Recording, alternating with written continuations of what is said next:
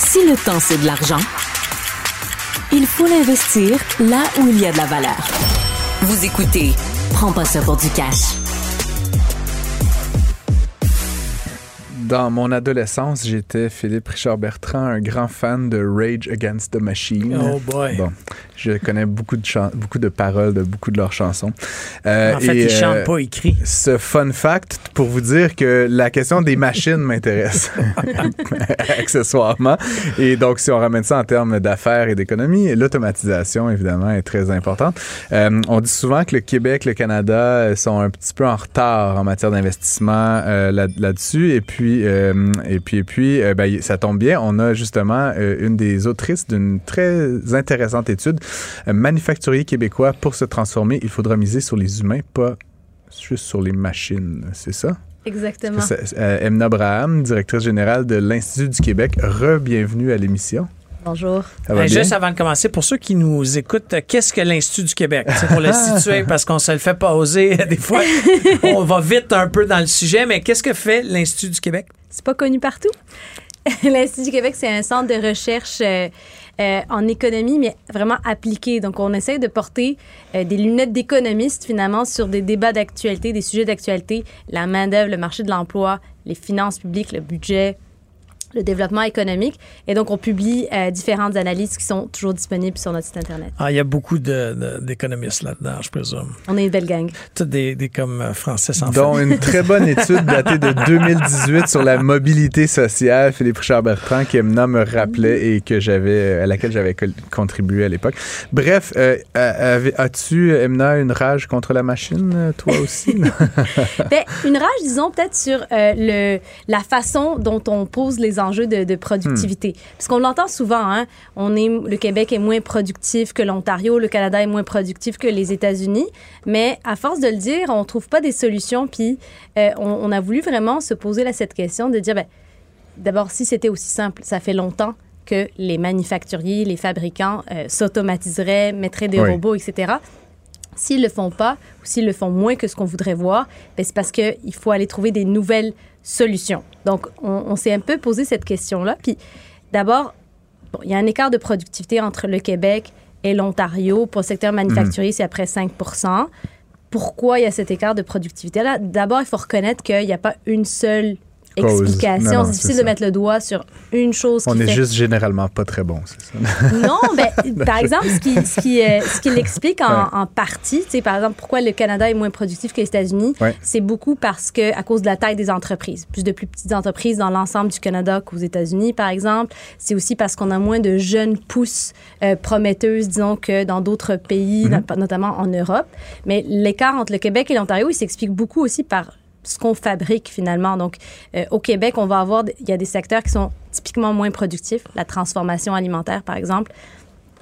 On va en avoir beaucoup plus au Québec qu'en Ontario. Euh, la même chose, il y a des secteurs qui sont super productifs comme euh, la fabrication automobile. Ben, il y a plus d'entreprises de ce type-là En Ontario. en qu'ici. Ontario. Donc, l'écart de, de productivité, il s'explique beaucoup par ça. En fait, euh, c'est super intéressant parce que la semaine passée, on a reçu euh, le président de Vention. Oui. Qui est une boîte là, qui fait- Vention, je pense. Vention, bon, Vention. Vention. Mais ce qu'il nous disait, euh, une, une- moi, ça m'a vraiment frappé, ça. Il expliquait le- la faible robotisation, la faible machine au Québec, aussi parce que il y a 20 ans, on a privilégié un secteur d'activité qui s'appelait l'aérospatial. Puis l'aérospatial, c'est toutes des petites commandes. Tu, sais, tu comprends? Il y a 20 avions qui se vendaient dans l'année. Donc, euh, tu sais, si c'est un train d'atterrissage, mais t'en fais pas 2000, tu fais 20 trains d'atterrissage. Alors, ça valait pas la peine au Québec euh, de s'automatiser. Est-ce que c'est une lecture que tu, tu- là, je te lance ça euh, très à froid, mais, mais qu'est-ce que tu penses de ça? Moi, j'avais trouvé ça vraiment révélateur la semaine passée. Ben, c'est une des choses que, par exemple, Véronique Proux de Manufacturier Exportateur du Québec, avec qui on a fait l'étude, Ouais. elle, elle nomme souvent, c'est euh, le fait qu'on va avoir ce qu'on appelle un, high mix low volume au Québec. Ça veut dire que on va avoir plusieurs types d'entreprises très diversifiées qui font de faibles Ouais. volumes. Puis là, ça devient plus difficile euh, à automatiser, disons. Ça devient moins euh, logique même, à la limite. euh, C'est-à-dire, l'objectif de la machine, c'est c'est de faire beaucoup de, de répétitions. Exactement. Ouais. Sauf que là, aujourd'hui, la productivité, c'est pas une fin en soi. Le défi qu'on a actuellement, c'est celui beaucoup de la pénurie de main-d'œuvre. Donc, euh, on a besoin de s'automatiser, de robotiser certains processus parce que tout simplement, on n'arrive plus à trouver les personnes pour combler ces postes, pour faire certaines euh, de ces tâches-là. Donc, ça, ça euh, donc, ça peut peut-être expliquer l'écart, mais vraiment, là, l'enjeu qu'on essaye de, de régler, c'est celui de la pénurie de main-d'œuvre. Mais par rapport à la productivité, l'aspect de secteur, là, de type d'entreprise qu'on a, c'est aussi pour ça, en partie, pour lequel on voit le gouvernement actuellement aller chercher euh, à attirer des investissements dans des filières de pointe, la, batterie, etc. Parce que l'idée, c'est qu'on veut venir tirer la moyenne du Québec vers le haut en attirant davantage d'entreprises qui vont être hmm. plus robotisées, plus productives. Mais euh, et ça peut avoir des résultats. Par contre, ce qu'il faut reconnaître, c'est que ça ne pourra pas régler tous les problèmes. Tous les problèmes qui sont sous-jacents à la productivité. Il va falloir aussi s'assurer que les manufacturiers qui sont déjà en opération, ben, ils puissent euh, se transformer pour pallier aux pénuries de main-d'œuvre, pour se décarboner également. Donc, vous publiez euh, une étude donc, conjointement Institut du Québec avec Manufacturier Exploitateurs du Québec. Je pense qu'il y a euh, aussi qui est là-dedans. Donc, vous êtes trois partenaires. Et une des conclusions, moi, qui m'a surpris, là, encore une fois, pour avoir parcouru rapidement l'étude, euh, c'est que vous, sans, sans, les blâmer, mais en fait, vous identifiez qu'un des enjeux, c'est en fait pas un enjeu du tout de machine ou un enjeu de finance, c'est un enjeu de compétences. En fait, il y a une faible maîtrise des technologies par les dirigeants. Il y a un manque de compétences pour identifier et maîtriser ces technologies-là. Il y a des difficultés d'adaptation. Euh, est-ce que est-ce que c'est une fatalité? Là je, dis ça là, comme un peu une incantation, mais est-ce qu'il y a des est-ce qu'il y a des solutions à, tout ça? La, formation, la baguette magique, là, mais mais concrètement, Emna Abraham, qu'est-ce qu'on qu'est-ce qu'on peut faire au Québec pour pour justement changer le vent de côté ben, au contraire, c'est une opportunité de mettre le doigt sur ce défi-là que les entrepreneurs ont. Ça veut dire qu'il y a des leviers autant pour euh, les entreprises elles-mêmes que pour les politiques publiques, hmm. d'essayer de, d'avoir une certaine bougie d'allumage là pour aller pour aller accélérer l'investissement. Qu'est-ce qu'on va faire? Ben peut-être que le développement des compétences c'est c'est un c'est un levier qui est intéressant. Puis ce qu'il faut reconnaître c'est que dans cette course à la productivité, on a toujours pensé aux incitatifs financiers. Donc euh, on en a beaucoup des crédits d'impôt, des subventions, des crédits d'impôt. Exactement euh, pour finalement accélérer l'investissement. Mais ce qu'on ce que notre étude elle révèle, c'est que même lorsqu'on en a les moyens, c'est souvent des barrières de en lien avec les ressources humaines qui font qu'à la fin, on n'investit pas. Alors, des, un, gestionnaire qui connaît peut-être pas les technologies qu'il peut intégrer dans son entreprise, des réticences à l'interne face à certains outils, certaines nouvelles technologies, la difficulté à adapter ben, les travailleurs actuels à des nouveaux outils. Donc, c'est souvent c'est, des barrières finalement à l'investissement qui sont pas financiers, qui sont plus de l'ordre des compétences. Et ça, vient nous, nous, faire dire que ben, la formation, oui, puis la formation des gestionnaires encore plus pourrait être euh, hmm. ce qui ce qui, nous permettrait d'accélérer de, ou de, faire bouger l'aiguille en termes d'investissement. Si seulement je connaissais une start-up qui faisait de la formation pour les gestionnaires d'entreprise. Je sais pas où on pourrait trouver ça. Euh, un autre truc qui m'a frappé, euh, plusieurs entreprises, vous dites, se font refuser de l'aide gouvernementale et c'est pas à défaut que les sommes soient disponibles, mais ils se font refuser, soit ils, je sais pas, ils remplissent pas les bons formulaires. Euh, comment est-ce que vous expliquez quand même, c'est quand même surprenant. Je veux dire, on, entend tellement ce discours que le gouvernement est là pour vous, les subventions, et ce qu'on découvre dans le rapport, c'est qu'en fait, beaucoup d'entreprises qui seraient pourtant éligibles euh, n'obtiennent pas les fonds nécessaires euh, de la part des gouvernements ou des, différents paliers euh, pour, soutenir cette transition-là. Qu'est-ce qui explique ça? Comment est-ce que c'est possible? Je veux dire, ça, quasiment ça me fâche là, de l'apprendre. Bien, pour ce qui est de, la formation, là, au Québec, ce qu'on a, on a de l'aide financière pour mm-hmm. une, entre, une, entreprise qui voudrait former son personnel. Ça passe par Emploi Québec. Un des défis qu'on a actuellement, c'est que il n'y a pas de priorisation des entreprises. Donc, euh, pour l'instant, ce qu'on fait, c'est qu'on dit, ben, toutes les entreprises qui ont moins de 100 employés, c'est des PME, des petites entreprises, on va les aider, elles. Sauf que les entreprises de moins de 100 employés, il y en a énormément au Québec, mm. puis c'est pas toutes qui vont nécessairement bénéficier autant euh, de la formation. Ce qu'on dit, c'est que peut-être qu'en termes de politique publique, on aurait avantage à davantage cibler ben, certains secteurs, certains types de formations. Comme on disait aussi, euh, les gestionnaires, c'est vraiment intéressant parce que euh, dans, la, dans le secteur de la fabrication en particulier, ce qu'on voit, c'est que c'est euh, un profil qui est on a énormément de gestionnaires dans la fabrication, en fait, que des gestionnaires de haut niveau ou, des, ou de première ligne. Euh, c'est à peu près 6 de l'emploi du secteur manufacturier, c'est des gestionnaires. Donc, c'est des gens qui vont décider comment on organise la ligne de montage, c'est qui vont décider quelle machine on utilise, qui vont informer les gestionnaires plus hauts sur plein de décisions. Et donc, les former, eux, ça a vraiment un effet de ruissellement parce que non seulement ils sont nombreux dans le secteur manufacturier, puis en plus, c'est eux qui vont décider des technologies, des machines qu'on va installer. Donc, c'est un des, un des exemples de priorisation qu'on pourrait avoir pour dire ben, est-ce qu'on a des politiques publiques, on a de l'aide financière pour les entreprises pour se former? Est-ce qu'on peut s'assurer que ça ait davantage d'impact puis qu'on mesure cet impact? Hmm. ben, Dans une entreprise dans laquelle je suis impliqué en termes de, de, relève entrepreneuriale, où on fabrique. Euh, c'est la même que la semaine passée, ça? C'est, Non, c'est pas la même. on en a sept donc, euh, dans le portefeuille, mais euh, on a fait un projet, on a déposé un projet de 500 000 où on a besoin d'aide financière entreprises profitables, euh, des belles marges, etc. Puis on s'est carrément fait dire par le gouvernement, vous faites de l'argent, vous n'avez pas besoin de ça. Ben, je, là, moi, je suis monté au barricade à dire, ben, on va arrêter de faire de l'argent si on automatise pas certains processus. Par contre, ils aident un paquet d'entreprises moribondes.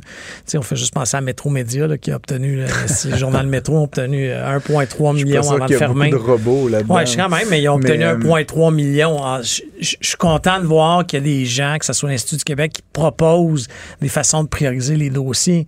Parce que pour certaines entreprises, c'est beau de te sortir du trouble ça, c'est une aide d'urgence. Mais il faut pas oublier celles qui vont bien, mais qui risquent d'aller mal s'ils n'automatisent hmm. pas.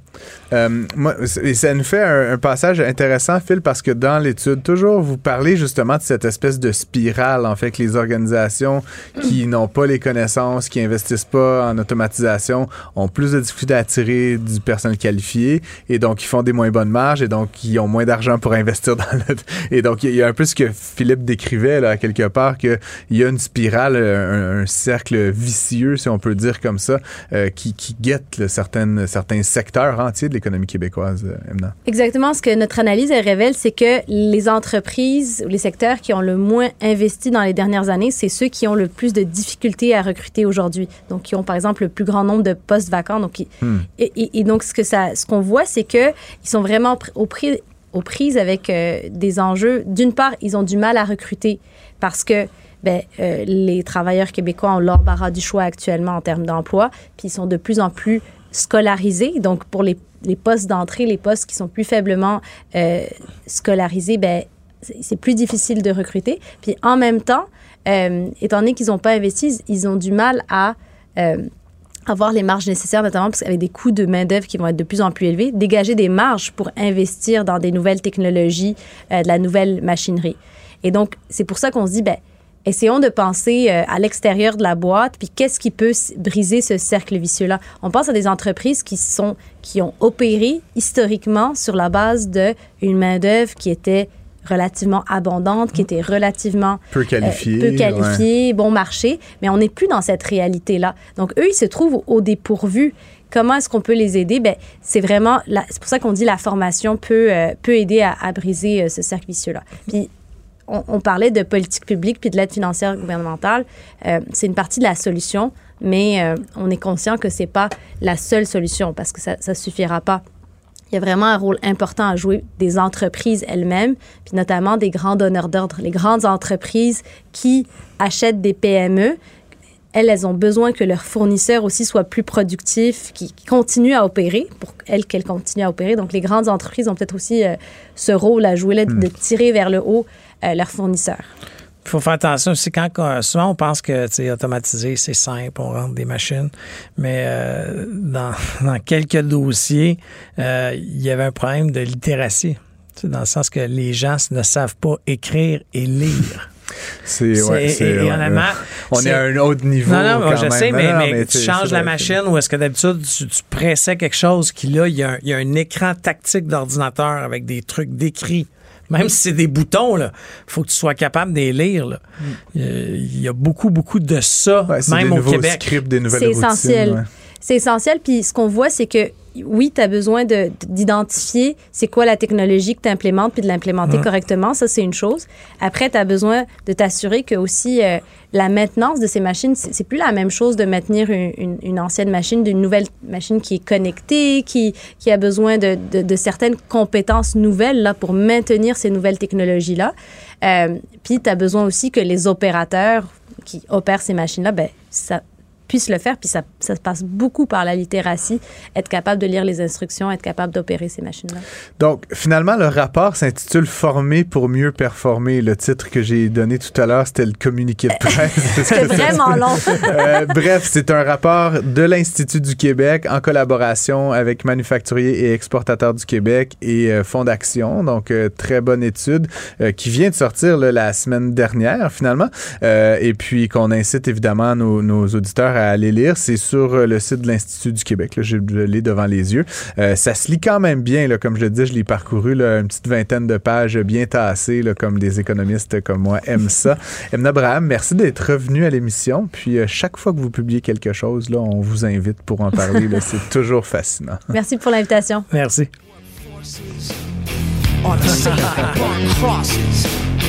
Some of those that work forces are the same that burn crosses. Some of those that work... Ne ratez plus rien. Cette émission est aussi disponible en balado sur l'application ou en ligne au cuberadio.ca.